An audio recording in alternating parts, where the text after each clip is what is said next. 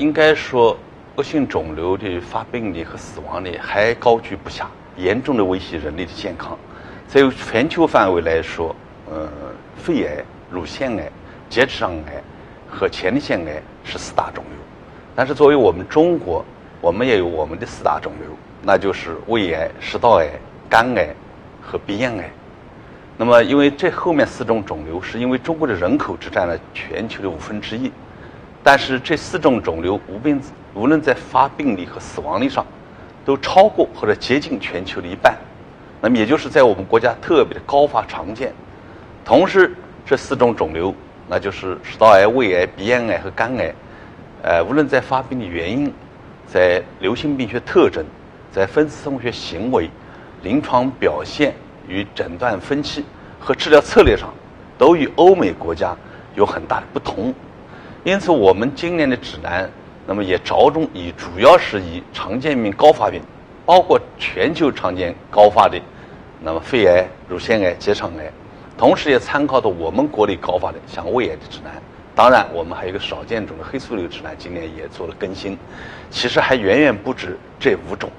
只是这五种是我们做了更新或者做了公布。那我们其他的一些常见肿瘤，比如肝癌啊啊，其他的肿瘤。及指南呢，都在落实和制定当中。那么我们刚才谈到了胃癌是中国高发常见肿瘤，所以它还严重的威胁了我们全国人民的健康，所以我们给了更高的关注。在今年的胃癌指南当中，如果说它有特点的话，那就是考虑到中国的国情，考虑到中国病人的特点，它与 NCC 指南是有不同的。因为胃癌在西方国家不是常见病、高发病。或者说不是高发肿瘤，那么尤其是与肺癌、乳腺癌、结肠癌和前列腺相比，那么它也给予的关注也不如我们国家或者亚洲国家给它的关注更高。因为就全球而言，中国、日本、韩国的胃癌占了全球三分之二以上，那么主要的发病地区域就在东亚地区，所以我们对它对于胃癌的指南的制定也是结合了中国的国情来制定的。同时呢，中国地大物博。人口众多，经济卫生发展极不平衡，在北上广、南京、杭州这些发达地区，那么和偏远的新疆、西藏啊这些边远地区和基层是有差距的。我们的指南，一方面是对国家的卫计委制定的规范的补充，因为如果我们打一个比喻，国家的规范可能是教科书，我们学会的指南可能是参考书，但是我们要更新快。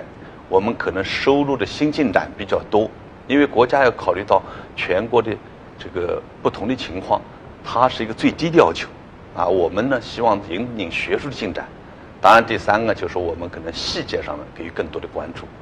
这也就是我们与国家的规范的区别。当然，与欧美这个指南，包括 S 考、ESMO、NCCN，我刚才讲了，考虑到国人的体质、国人的经济状况、卫生发展情况，我们也有所不同。